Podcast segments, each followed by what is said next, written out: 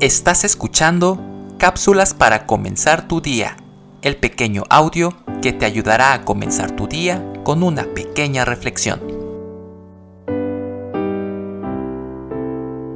Se cuenta que en cierta ocasión, cuando el famoso Alejandro el Grande se disponía a partir con su ejército en una de sus campañas militares, reunió a sus amigos más íntimos y empezó a obsequiar a cada uno con sus pertenencias personales. A uno le regaló su espada, a otro le entregó un anillo, a alguien más le dio un pañuelo. Al ver que lo estaba dando todo, uno de los presentes le preguntó, ¿Y para ti, qué te dejas? La respuesta de Alejandro fue inmediata. Me dejo la esperanza. ¿La esperanza de qué?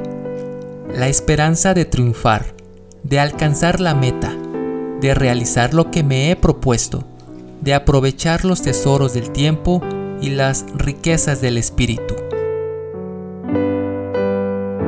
Y en verdad que esa esperanza animó al célebre general macedonio, pues de él la historia nos dice que jamás perdió una sola batalla.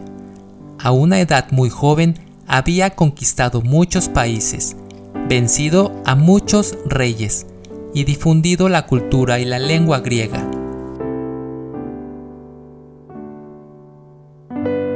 La esperanza es una virtud muy necesaria. Aún más allá, ella es indispensable para vivir una vida feliz, una vida de verdadero valor el que no tiene esperanza está muerto en vida, porque vivir es más que respirar.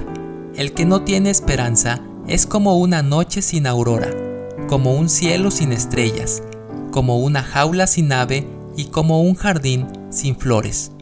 La esperanza en el enfermo es medicina para su cuerpo. La esperanza del prisionero es ventana de luz en su celda oscura. La esperanza del necesitado es la llave que le permitirá abrir nuevos horizontes. Abriguemos la esperanza de ver días mejores, más allá del velo de la noche. Avisoremos la mañana hermosa de un nuevo día. En cada botón miremos la flor que se abre. En cada niño contemplemos el hombre fuerte que se levanta. Y en cada fracaso sintamos que nos estamos preparando para un nuevo triunfo. Pero nuestra principal esperanza debe estar puesta en Dios, quien es la realidad suprema.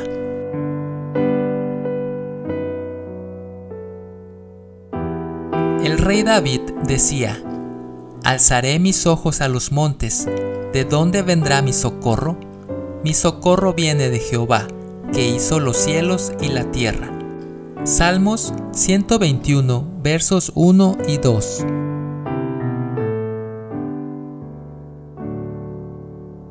escrito por Adolfo Robleto.